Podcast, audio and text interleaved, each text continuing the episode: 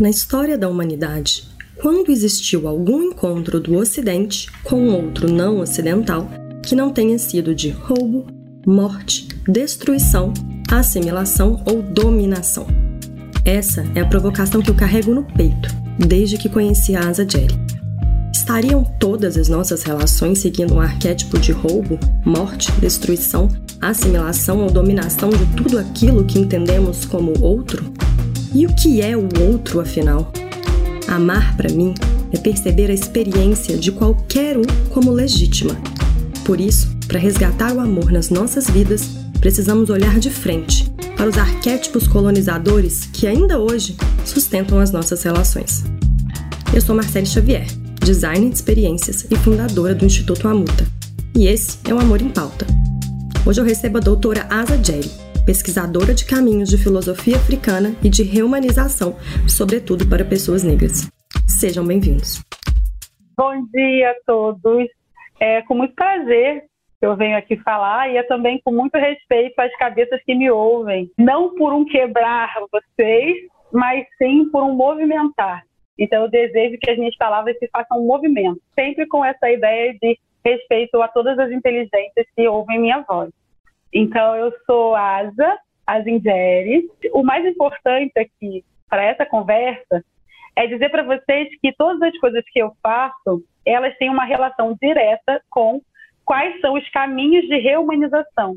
Né? Então, quando eu escrevo sobre teatro negro, quando eu abro o canal no YouTube, né? Eu tenho um canal no YouTube, o canal Azingeri, que é um canal de reflexões para a reumanização, né? Então, todas as coisas que eu faço, são com um olhar, com uma preocupação é, para pensar esses caminhos que a gente tem para realmente nos tornar novamente humanos, ficar de pé na escala da humanidade. E eu vou explicar isso. Muito obrigada, gente, pelo convite e vamos que vamos.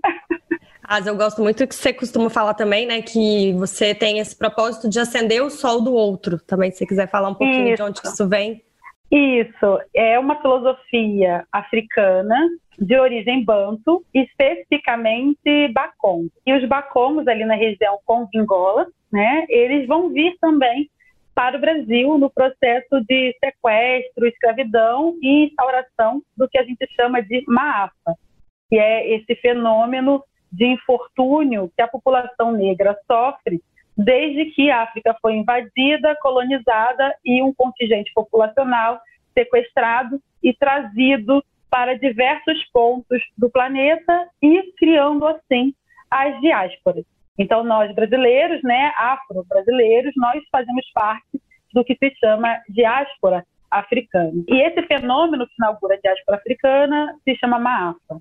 E esse é um fenômeno que eu entendo enquanto agente de desumanização, né? Então ele é um objeto que eu tenho um olhar muito atento né? No meu canal no YouTube tem um vídeo que é uma aula sobre maafa, que chama Você sabe o que é maafa? E aí quem se interessa pode se aprofundar um pouco melhor ali.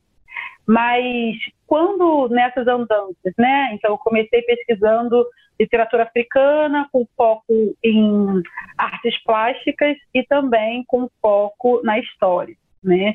E aí fui nesse percurso até o doutoramento e quando termina o doutoramento eu me sinto mais liberta para poder pesquisar outras coisas de África. E é aí que eu começo a pesquisa de reumanização, que vai culminar com esse estágio pós-doutoral, né, que as pessoas conhecem como pós-doutorado, mas na verdade é um estágio pós-doutoral, não é um título, em que eu fiz para poder agregar mais é, instrumentos e ferramentas né, para esse meu entendimento do que são caminhos de reumanização. Então, esse foi o meu pós-doutoramento. E aí, quando eu estava terminando o mestrado, eu entrei em contato com a filosofia Bakongo, né, sobretudo com os textos do Buntek Fukial, e ele me chegou a partir da Macota Valdina, que é uma macota, uma mulher do candomblé Angola, e foi uma das maiores estudiosas do Fukial.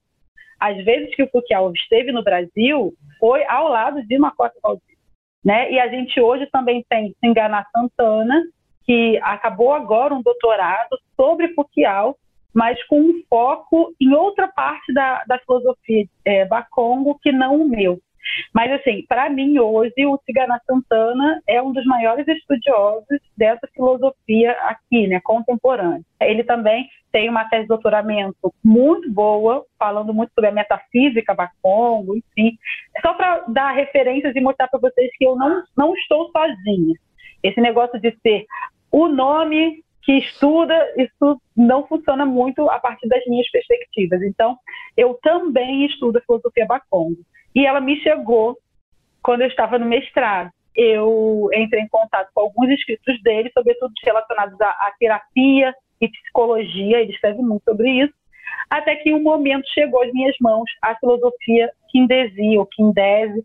Eu não falo que Congo, eu estou aprendendo, mas de forma autodidata. Então, se tiver algum né, fluente que Congo, sinto muito. Me desculpe pela minha pronúncia. Mas é, encontro a filosofia Kindesi, em que vai dizer o seguinte: todo ser humano nasce com um sol em terra e que é responsabilidade da comunidade atender esse sol para o livre caminhar na vida. E o, eu, o mais importante nessa história é dizer que quando eu entrei em contato com esse pensamento, eu mudei a minha pessoa. Isso não tem nada a ver com pesquisa, nada a ver com isso. Por quê? Porque eu fui mãe com 17 anos.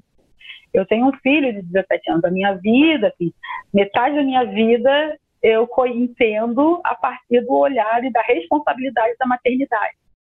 Então, quando eu cheguei a Futial, para mim, falava muito sobre essa responsabilidade de gestar o sol do meu filho.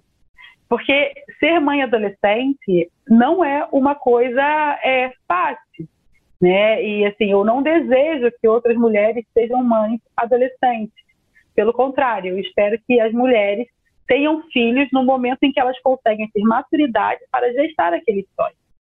Mas, de alguma forma, olhar e, e aprender a filosofia Bakongo despertou essa compreensão da minha própria maternidade, da minha forma como me relaciono com as pessoas ao meu redor, a minha forma como eu me relaciono com o mundo, né? Então, todas essas perspectivas se abriram e eu acabei me movimentando de uma forma tão profunda que hoje eu só abro a boca se for para construir. E isso foi realmente um processo de reflexão, de entender é, aonde é que eu vou gastar a minha energia, entender que cada vez que a gente materializa a palavra, está indo com esse som, com essa vibração, uma parte da nossa força vital. Entender que a vibração da nossa cabeça, do nosso pensamento, ela pode aumentar ou diminuir. Tem um provérbio, eu sou mulher de Candomblé, tem um provérbio que a gente fala muito no axé, que é a cabeça faz do homem um rei ou um mendigo. Então, partindo muito dessa experiência de olhar né, a gestação do sol do meu filho em primeiro lugar, eu comecei também a entender, enquanto professora, que eu era também uma indesi, uma acendedora de sóis. Porque todo professor, principalmente aquele de ensino fundamental, principalmente o ensino fundamental 1, são acendedores diretos do sol da potência solar daquelas crianças. E às vezes, esse professor tem uma carga de responsabilidade de gestação desse sol tão grande no momento em que nem o sol dele está em processo de acendimento. Porque quando a gente vai olhar a educação brasileira, a gente sabe muito bem que ela está muito mais nos apagando do que nos acendendo. Então, veja a responsabilidade. E por conta disso, eu comecei a dar formação para professor. Porque eu pensei assim, bom, eu sou professora, mas eu sou professora de professores. Então, eu vou fazer formação de professores, porque eles serão multiplicadores, e assim eu consigo fazer com que essa compreensão de ascendimento do Sol chegue principalmente num ponto crucial, que são crianças, sei lá, de 5, né, 5, 7 até 10, 12. A gente precisa ter esse olhar. Né? E aí que começa realmente meu percurso de indesi. E quando a gente vai pensar em reumanização, e aí a gente fala, ah, a Asa faz um monte de coisa. Mas por que, que eu faço um monte de coisa? Porque no meu artigo final de pós-doutoramento, né, desse estágio pós-doutoral, eu defendo, e eu defendo até hoje, que a gente precisa refletir sobre caminhos artísticos filosóficos de reumanização da população negra. E esse é o meu artigo final, ele é disponível lá no meu Instagram, tem um link com portfólio, e vocês vão achar toda a minha produção acadêmica, tese, dissertação, artigo, tudo tá, é público, tá, tá lá. Mas vale aí, muito a pena ler, recomendo sim fortemente. é muito bom, muito bom. E quando a gente pensa esses caminhos, a gente está falando de arte, que eu me dedico, educação, que eu me dedico, o mulherismo africano, eu sou uma teorizadora do mulherismo africano, mas eu só teorizo o mulherismo africano dentro desse recorte do meu interesse, que é como é que o mulherismo africano pode ser uma ferramenta de reumanização da população preta. Eu sou bem específica, né? apesar de teorizar bastante sobre ele, eu, tenho um objetivo muito específico em relação ao mulherismo africano. E também o amor. E aí eu tenho uma aula pública, né? Ela está no meu canal no YouTube, que se chama Amor, um ato político poético que é uma aula baseada num artigo chamado O Amor, um ato político poético. É um artigo num livro, uma coletânea, com várias pessoas né, é, escrevendo sobre seus assuntos, e eu escrevi sobre amor. E Asa, eu te ouvindo, né, sobre essa coisa do sol do outro, eu adoro essa visão e eu penso quanto a gente apaga o sol do outro, assim. Eu, Marcele, faço isso muitas vezes. E eu estudo muito sobre amor, eu já me confrontei muito com essa visão e aí quando eu te ouvi falando uma frase, ela fez tipo assim comigo no meu coração, que foi quando você falou que todo encontro do ocidente com o outro, ele se dá através de morte, roubo, destruição, assimilação e dominação. E aí eu fico pensando, eu falei, nossa, eu acho que eu faço um pouco isso também.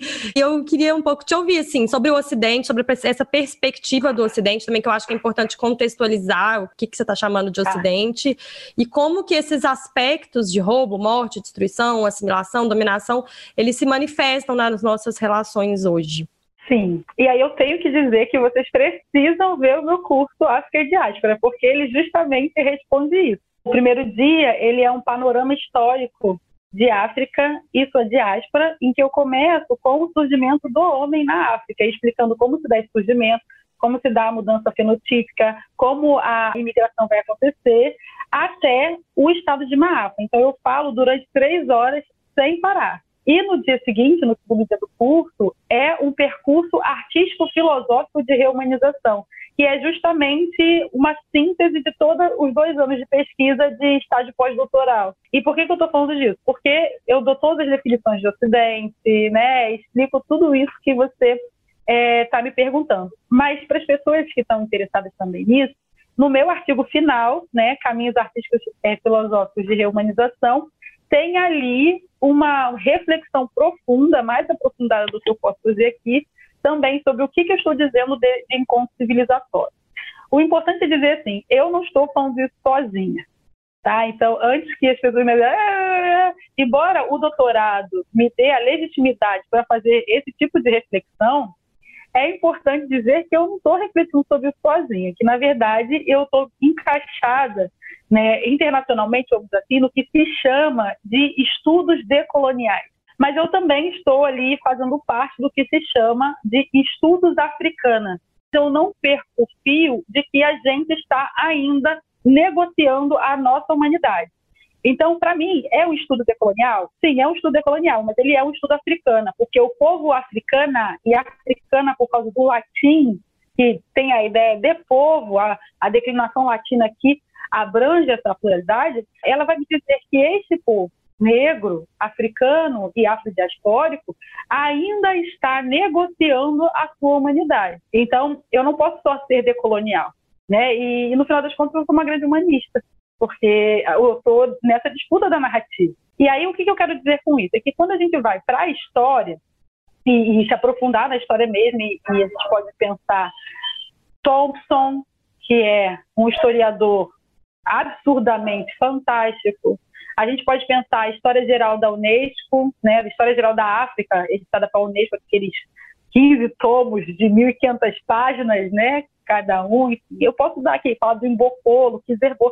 Posso falar uma série de historiadores que, assim como eu, perceberam o seguinte, que toda vez que o Ocidente, Ocidente o quê? Anglo-europeu, né? Historicamente, a Europa, né, com seu ímpeto de desbravamento e conquista pelo mundo, mas depois também os Estados Unidos, que é o filho, o filho pródigo da Inglaterra, o seu filho elevado à segunda potência, o filho que supera o pai né? Mas aí eu também estou sendo rasa. Tá? No curso eu aprofundo muito mais, eu explico quais são os pilares do Ocidente. É, não, não é só isso, tá, gente? Achar que é uma fronteira geográfica é muito pouco para a profundidade do que eu estou falando. Mas, de maneira geral, tem essa fronteira geográfica delimitada, mas ela tem fronteiras fluidas. O Ocidente tem fronteiras fluidas que estão, sobretudo, encampadas pelo capital, né, vide a China, que é socialista oriental, mas tem uma pegada bastante dominadora ocidental por causa da fronteira fluida do capital, e também uma outra fronteira fluida que me interessa absolutamente, que é a indústria cultural. A forma como a indústria cultural cria as representações. A gente vai falar disso aqui porque a gente vai falar de amor. O amor, a construção ocidental do amor, é uma construção da indústria cultural junto com a educação, é, filosofia. Né? Quando a gente tem Romeu e Julieta, Cristão e Isolda, Abelardo e Heloísa, os grandes clássicos fundadores do amor ocidental, né? romântico não de romantismo, mas romântico enquanto uma característica, né? E você tem ali esses romances fundadores, né, do Ocidente, de relacionamentos amorosos, que vão, inclusive, feitos pela indústria cultural, porque a literatura é indústria cultural. Hoje em dia, ela não é a mais importante, o audiovisual é a maior indústria cultural mais importante. Mas pense, estou falando da fundação da ideia ocidental, né? Não tinha nem câmera fotográfica quanto mais audiovisual. Então, a literatura, ela foi naquele momento, e foi, na verdade, até o surgimento do cinema, ela foi uma grande agente de construção semiótica do outro. E aí, quando você tem esses romances fundadores, você tem ali algumas características ocidentais que a gente precisa perceber, principalmente pelo fato desse amor ser conduzido pelo signo do pássio fácil paixão, aquela coisa enlouquecedora, aquela coisa absurda de ah, né? E que normalmente se conduz à morte. É interessante observar que o amor ocidental, aquele amor pleno, aquele amor que você vai ter uma completude, esse amor ele é conduzido à morte. Então, qual é a mensagem que o Ocidente está dizendo? É que o importante é a razão, segure o seu corpo e deixe o alimento do seu espírito para o pós-morte. É por isso que Abelardo e Heloísa, Abelardo é castrado, tem uns horrores muito horríveis, né? Cristão e Isolda, eles morrem. Né? É, aquela também, Inês e. Lá de Portugal, esqueci. Que, fala, tem até aquela frase assim: agora já é tarde, Inês é morta. Enfim, desculpa, esqueci, mas isso também é um romance. Ah, o corpo de Inês, Inês de Castro, eu acho, tá? Em Coimbra, eu fui visitar, eu fui no túmulo dela e tudo mais. E, e assim, outro romance fundador que babou, né? E assim, todo mundo leva a morte. Romeu e Julieta, veja, que amor é esse em que as famílias se odeiam tanto que essa, essa possibilidade de amar só se concretiza quando eles morrem. Quando eu vou a eixos de humanidade diferentes dessa lógica dominadora ocidental, eu vou entender que o amor, por exemplo, é a união de espíritos. E que essa união de espíritos se faz para a subida da montanha da vida subida da montanha da vida, não é a subida da montanha para morrer. Isso já é um deslocamento, é uma compreensão de deslocamento. E para terminar, por que roubar, matar, destruir, assimilar? Porque toda vez que o Ocidente, historicamente, né, então esse senhor desbravador, esse homem, né, vou usar o arquétipo que o Quijano nos apresenta do senhor do Ocidente, né? Quijano diz que tem um senhor do Ocidente e eu complemento essa, essa, esse arquétipo do Quijano dizendo que não só tem um senhor do Ocidente, como ele é metaforizado pela indústria cultural no filme O Lobo de Wall Street, com o personagem Jordan Belfort, interpretado pelo Leonardo DiCaprio. Então, na minha pesquisa, eu vou metaforizar, vou dizer, ó, isso que já está chamando de Senhor do Ocidente, a indústria cultural já fez nesse filme, porque esse personagem, ele é hegemonicamente bonito, louro de olho azul. Não importa o quanto mal diagramado você seja, se você é louro de olho azul, você já está na escala da humanidade do belo ocidental. É isso né? Depois, ele é o lobo de Wall Street. Ele tem dinheiro. Quem viu o filme sabe que ele é um dos responsáveis pelo crash na bolsa, né? E aí tem o crash, ou seja, ele tem poder político, né? E não acontece nada assim tão grave com ele, né? Mas enfim, é, ele não tem empatia pela sua mulher, ele não tem empatia pelo outro. É uma pessoa realmente que metaforiza isso que o Kijano chama, Kijano, ele vai sair chama de senhor do Ocidente. Né? Mas o que me fez assim, entender que esse personagem era uma metáfora do seu docente é o fato dele fumar crack na rua e absolutamente nada acontecer. Isso eu achei assim, absurdamente isso. E aí, o que, que, eu quero dizer com isso? Por que, que eu estou falando isso? Porque o Ocidente é feito para, a partir de, e com a centralidade de, da experiência desse Senhor. Então, você é mais humano ou menos humano, o quanto você se aproxima e distancia do Senhor do Ocidente economicamente, fenotipicamente, culturalmente, territorialmente, vários, é dinâmico, muito dinâmico. Né? Esse negócio de, de estanque, fixo, isso também é uma coisa ocidental. Tudo é troca de energia e dinamicidade. Não existe é, é, coisas estanques no sentido da natureza, no sentido da vida. A vida é dinâmica, o viver é dinâmico, né? As nossas células, nosso corpo está, mesmo que a gente esteja paradinho, ele está numa dinâmica, porque é o movimento do corpo que faz com que a gente tenha movimento de vida. Então, esse negócio muito de coisas paradas, isso não funciona muito nessa perspectiva. Mas, quando você vai ver este senhor do Ocidente indo ao encontro da autoridade, e aí eu estou usando Bakhtin mesmo, é, quando ele vai no encontro da autoridade, ele vai se encontrar, o eu vai encontrar com o outro, esse encontro, ele é calcado em roubar, matar, destruir, assimilar, dominar e colonizar. Isso é um fato histórico, não estou inventando. E veja, a gente precisa se perguntar qual vai ser a relação desse Ocidente quando as primeiras, as primeiras bases humanas se estabelecerem nos outros planetas do, do universo. Imagina morando em Marte. Como vai ser a nossa relação com o planeta Marte se em algum momento a gente conseguir ter né, uma base humana vivendo em Marte? Como vocês acham que vai ser a relação se a gente está dentro dessa lógica cognitiva de ser estar no mundo que é depredatória? Entende? Então, é, são reflexões filosóficas mesmo, são reflexões coletivas, porque eu não sei. Mas no momento em que eu começar a entender que isso está começando a, a, se passar no outro planeta, eu vou ficar muito deprimido. Porque essa, esses movimentos que a Terra está dando agora, Pachamama, Gaia, né, que ela está dando agora, isso faz parte, é uma consequência direta a esse sistema de dominação que o Ocidente faz com o outro e com todos os outros. Né? Então, a natureza ela também sofre desse, desse ethos, dessa dinâmica de existir ocidental, que é roubar, matar, destruir, assimilar, colonizar. O Ocidente quer dominar tudo e o Ocidente quer dominar o amor. Só que o amor, ele é indomável. E já que ele é indomável, o lugar do amor no Ocidente vai ter, vai ter que ser o lugar da morte. Então, veja, as, as, as literaturas fundadoras da compreensão ocidental de amor são literaturas fundadoras que remetem à morte. E isso quer dizer alguma coisa também. A primeira coisa que você fala, essa coisa do amor como subir a montanha, eu acho isso é uma metáfora muito forte. E há uns anos atrás eu viajei para a Europa e entrevistei várias pessoas sobre amor. E uma das pessoas que eu entrevistei falou assim comigo: fall in love. Fall in love é cair as graças de alguém. E aí ela falou, a gente devia substituir isso por rising love. Acho que tem muito a ver com o que você traz, assim, essa coisa de subir a montanha. E aí, só para entrar um pouco na montanha, eu gosto que você fala assim que a nossa expectativa numa relação é quando eu estiver muito apaixonado, tipo, muito apaixonado, aí eu vou, aí eu vou namorar. E aí eu tenho que estar assim, muito meu Deus, assim, aí aquela coisa. Aí, aí você fala, né? Já começar do alto da montanha, o que, que acontece depois, assim? Então, acho que eu queria só que você falasse um pouquinho dessa montanha aí que a gente acha que a gente tem que estar tá, e como que ela é melhor, como poderia ser mais saudável essa montanha. Beleza. É importante dizer que essa metáfora não foi criada por mim. Gostaria, mas não foi. Quem vai falar do amor enquanto uma subida da montanha é uma mulher incrível, conheçam o trabalho dela, chamada Sobofu Somé. Ela tem um livro que é publicado pela Companhia das Letras, eu acho, mas eu acho que já está esgotado, mas rola uns PDFs clandestinos por aí, que se chama O Espírito da Intimidade. E quando ela vai usar, partindo da experiência do bom, do amor, enquanto um amor como algo coletivo, o casal ali naquela experiência, um casal da comunidade que está em descompasso, ele desequilibra a harmonia da comunidade. Então, na experiência do relatada na obra dela, o que, que essa comunidade vai fazer? Essa comunidade ela vai intervir nessa relação no sentido de conversar, entender.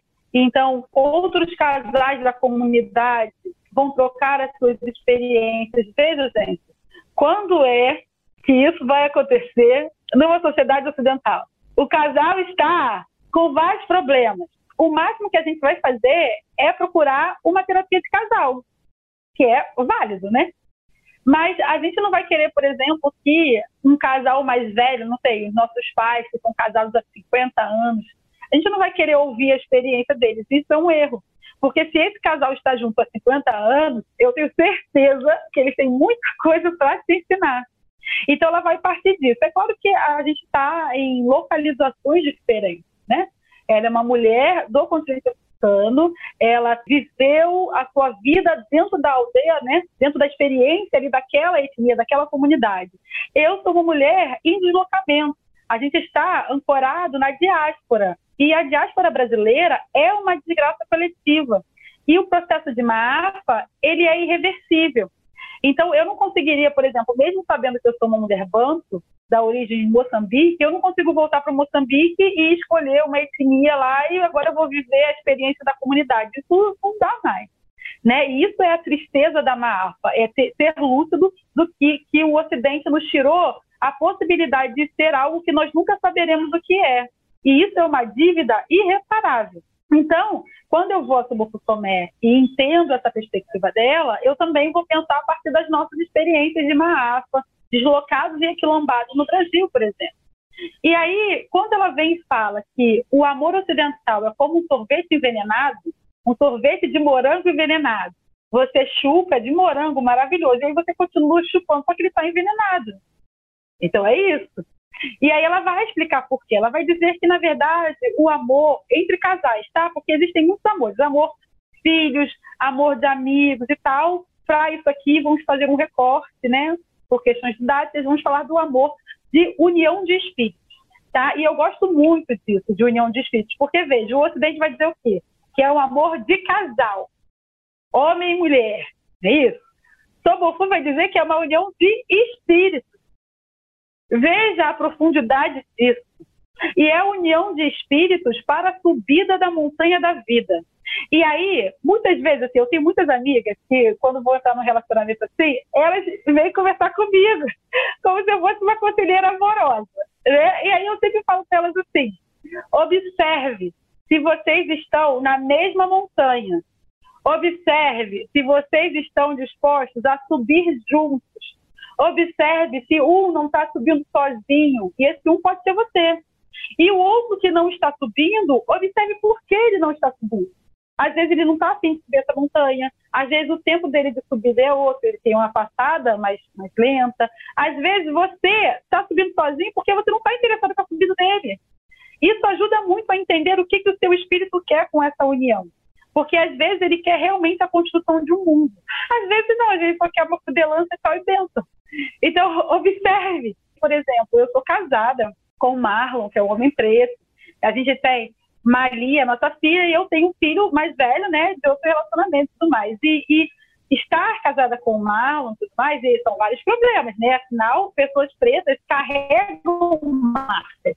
E se relacionar entre pretos é saber que você vai ter que lidar com as marcas do racismo nessa relação, porque os dois vêm com esse atravessamento. Só que subir a montanha da vida é entender essas feridas e tentar curá-las juntas nessa subida. Se você já está naquela fúria, o que, que vai acontecer depois? A tendência é rolar para a base da montanha. Então, fora isso, né? E aí, eu, eu falo assim, de verdade, eu não acho que essa construção de união de espírito, ela tem a ver com gênero. De verdade, assim, eu quando a gente fala sobre construção de família, eu não acho que isso tem a ver com gênero.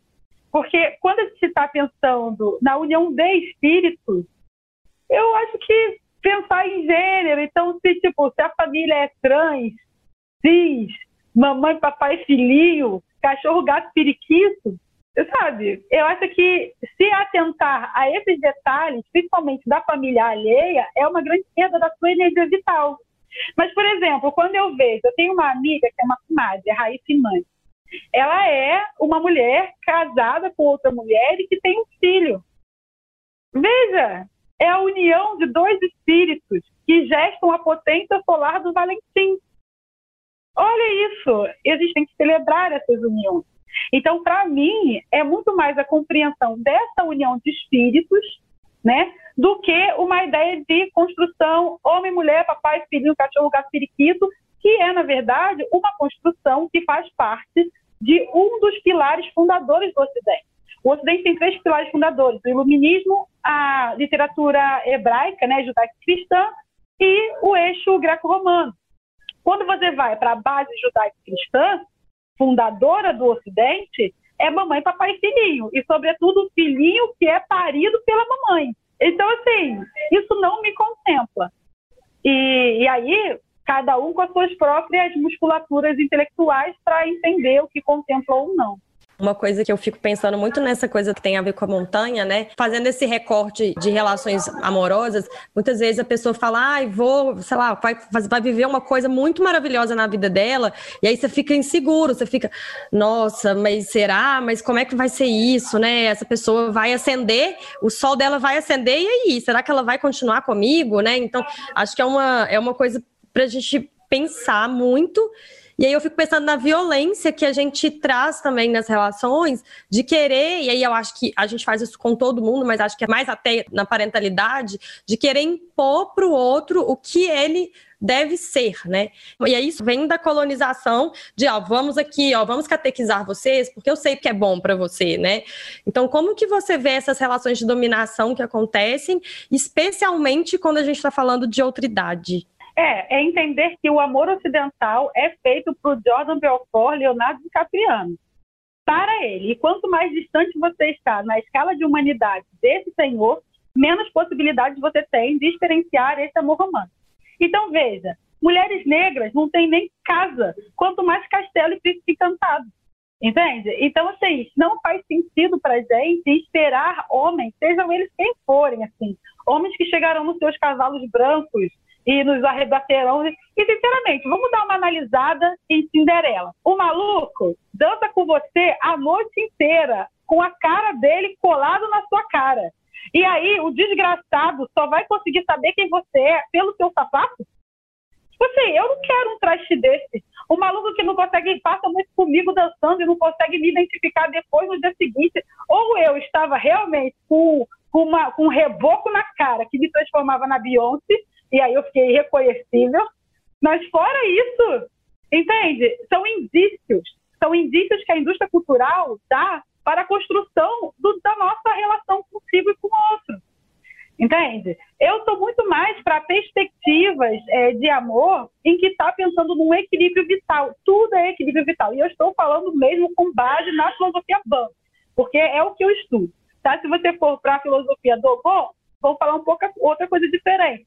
A filosofia que é vai relacionar ao IP, que é a gota do coração. Então, assim, cada filosofia africana vai trazer uma perspectiva para entender o amor.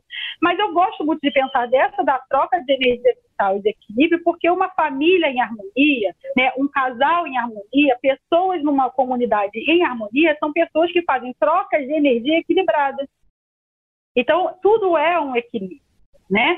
E eu também gosto muito que o filósofo indiano Krishnamurti ele fala sobre o amor. Ele fala o seguinte, que o amor ele não é racional e nem abarcado pela linguagem. Toda vez que a gente tenta explicar com a palavra o que seja amor, não é amor. Por quê? Porque a razão, a, a, a palavra, no caso a racionalidade, ela é delimitada e limitada pelo escopo do idioma. Nós pensamos numa língua todo mundo pensa numa língua. E uma língua é sempre o, o espelho da experiência de um mundo. Então, se aquela, aquela comunidade não experienciou aque, aquela coisa, não há palavras para aquilo naquela língua. O amor não é experienciado pela racionalidade, porque o amor é uma vibração que parte pelo físico do coração mesmo, né? Então, a gente, quando vai pensar no ser amado, tem sensações biológicas, o coração bate mais rápido, você soa, a mão soa, né? Você fica. Isso é uma dimensão física dessa vibração. Mas ele também tem outras, outras dimensões, como a união desses espíritos, né? Então há ali uma energia que vai se formar quando o meu espírito entende que aquele outro espírito pode se unir a mim.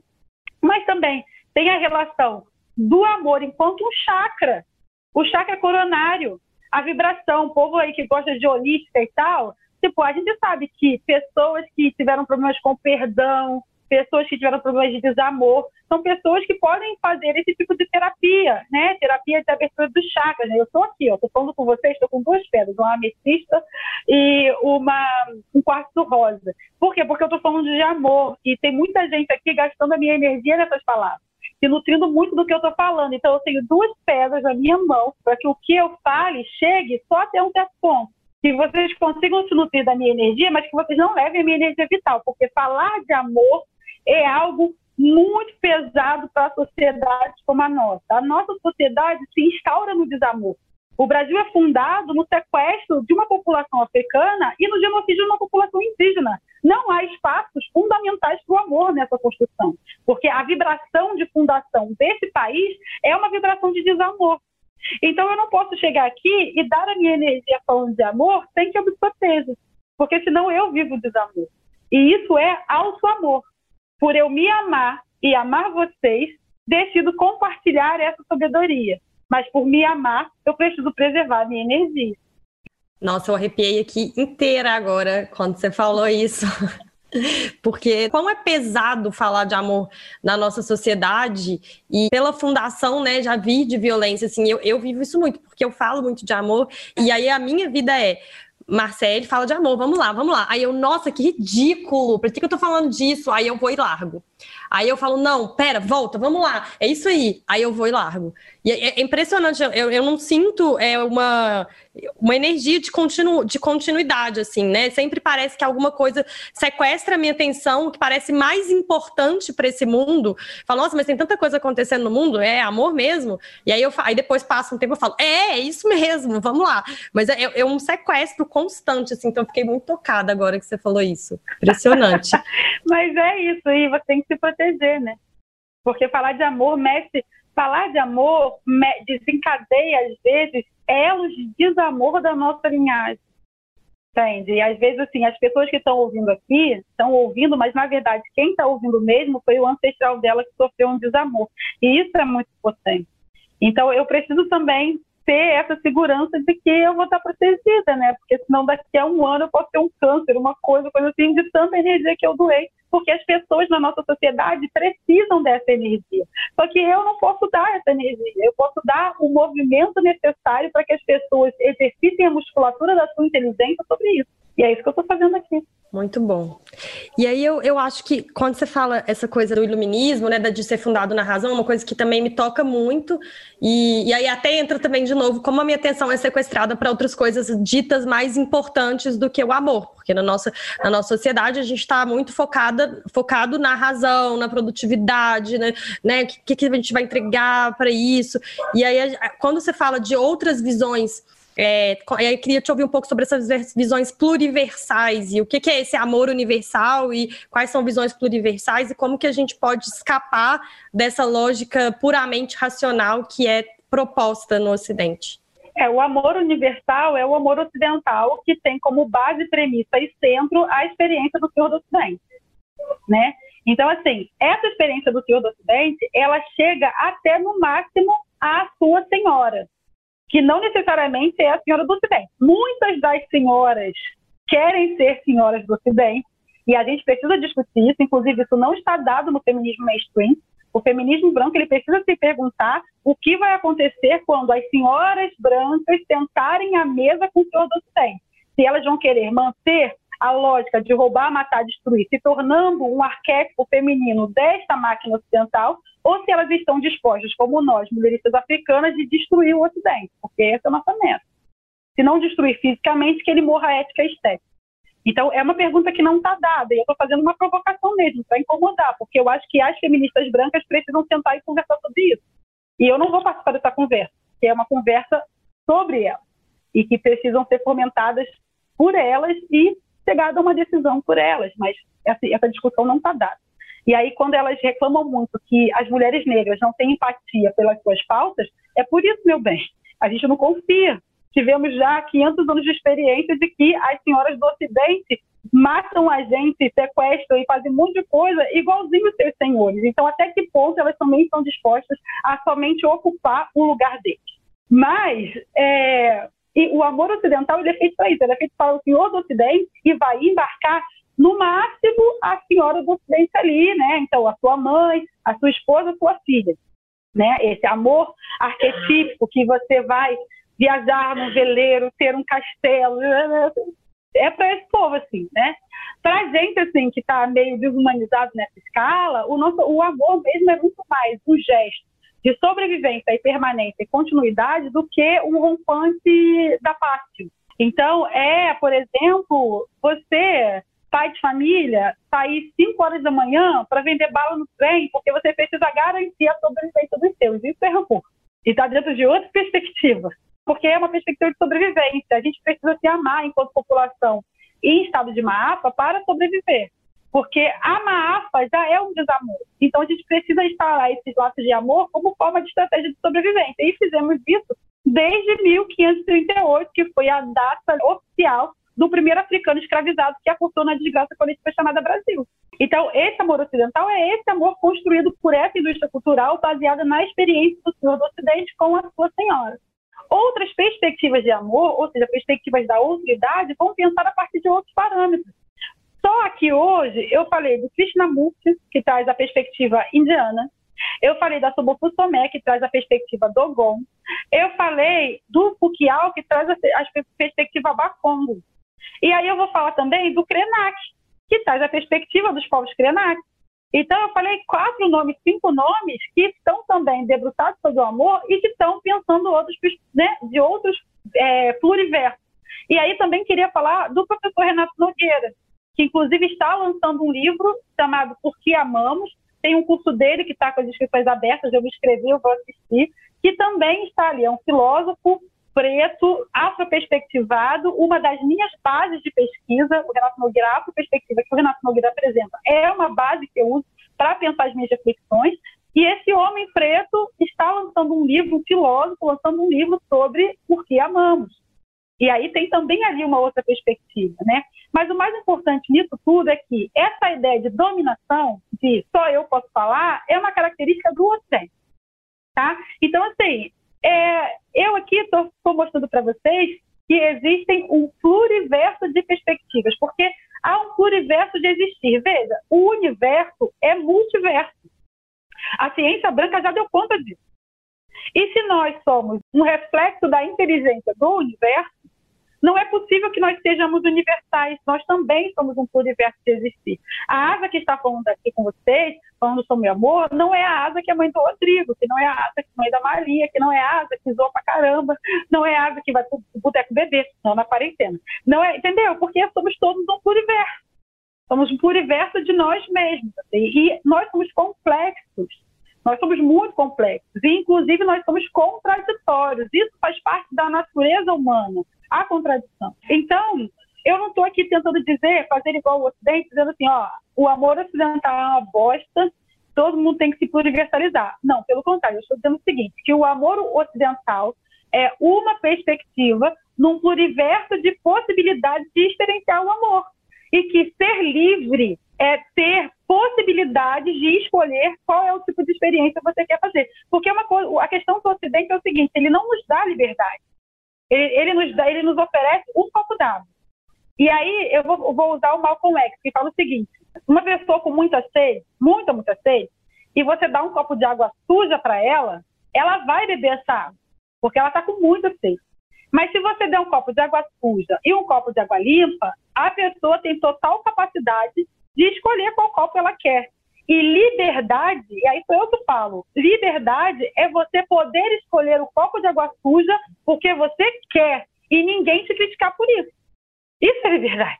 Mas no momento em que você tem a escolha pelo copo de água limpa, e a partir disso você escolhe, entende? O Ocidente não nos dá isso. O Ocidente diz que amor é desta forma. Amor é mamãe, papai, filhinho. Qualquer coisa que fuja disso não é amor. Amor é união. Ela só está me oferecendo uma possibilidade de copo d'água. E eu não gosto muito disso, porque a gente, desde que foi sequestrado, a gente só experiencia a possibilidade ocidental. A gente só norteou as nossas vidas nos últimos 500 anos. E nos últimos 500 anos, nós fomos violentados e desumanizados por nortear a nossa vida. Então, talvez tenha chegado a hora de procurarmos o sul. Uau! É, essa coisa do. do eu, tô impactada com essa frase da, de ser livre é ter possibilidade, assim.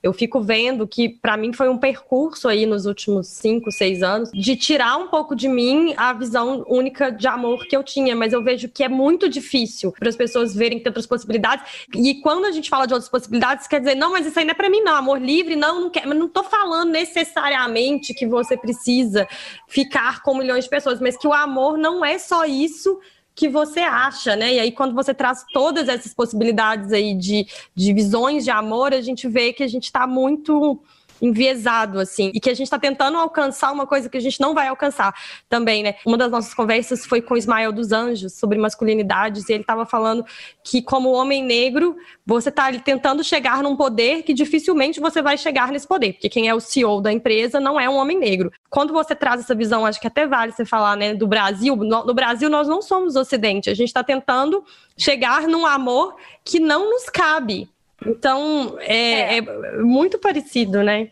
É, o Brasil não é o Ocidente, tipo assim, eu já até cansei de falar disso, porque, gente, todo mundo fala que a gente não é ocidental.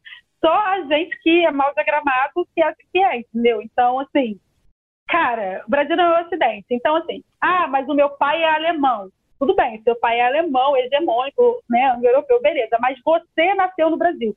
A sua localização territorial e o fato de a sua construção semiótica de ser ter sido aqui, nesse território, que eu chamo carinhosamente de desgraça coletiva, isso já te coloca num lugar na escala de humanidade lá atrás.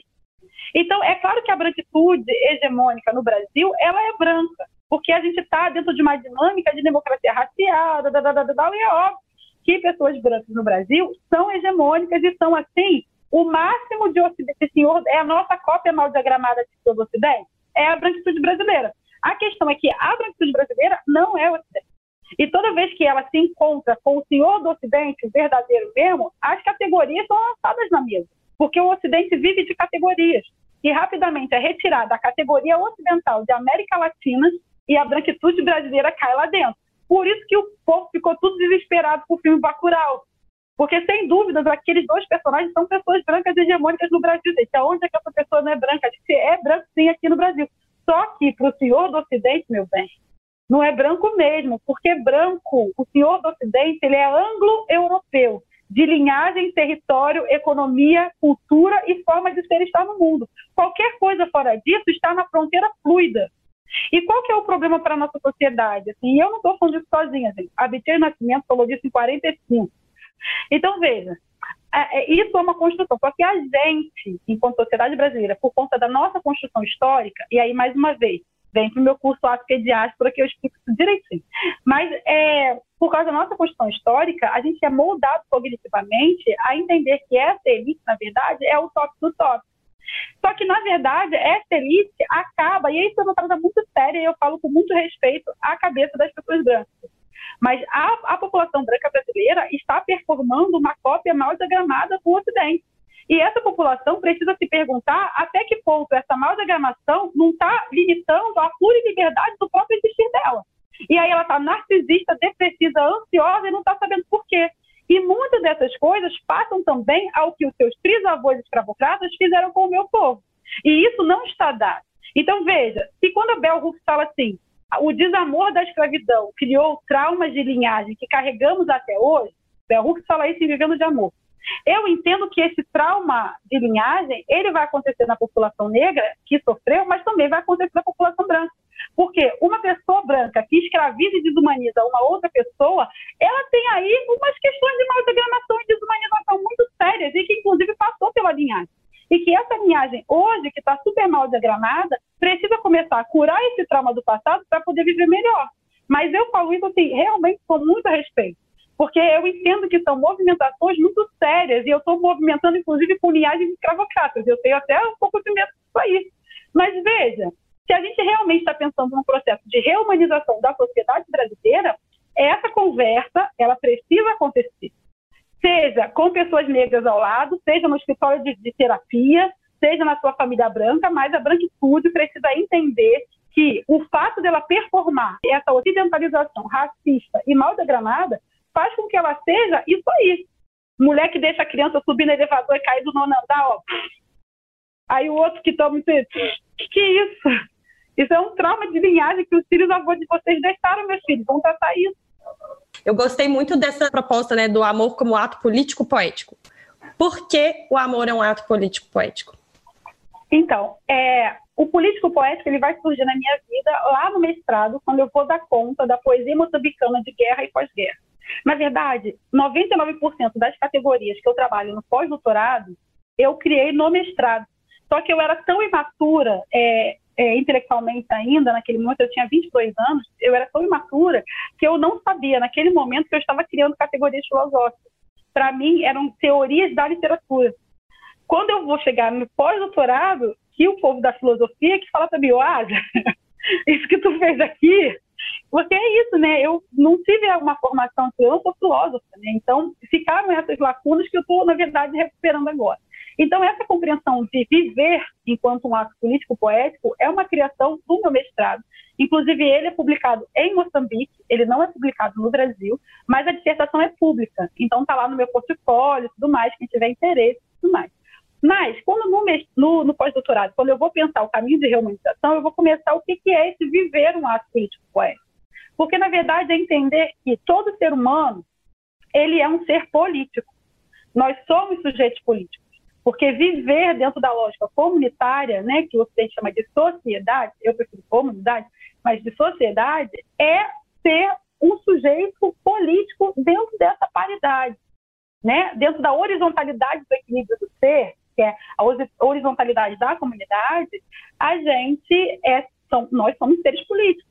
O que eu estou fazendo aqui é um ato político, super subversivo e revolucionário, porque eu sou uma revolucionária, eu não sou uma reformista mas eu não preciso ficar fazendo a revolução de formas ocidentalizadas, que é o quê? Pegar armas, Guevara, nada disso. A minha revolução é pelo movimento, né? Porque eu estou dentro de outro civilizatório que entende revolução a partir de outros escopos. Mas, é, então, todos nós somos sujeitos políticos. Mas viver na integralidade do nosso ser, com o sol em plenitude do nosso meio-dia, é um ato poético. Então, amar na verdade, é a possibilidade de experienciar esse viver político poético.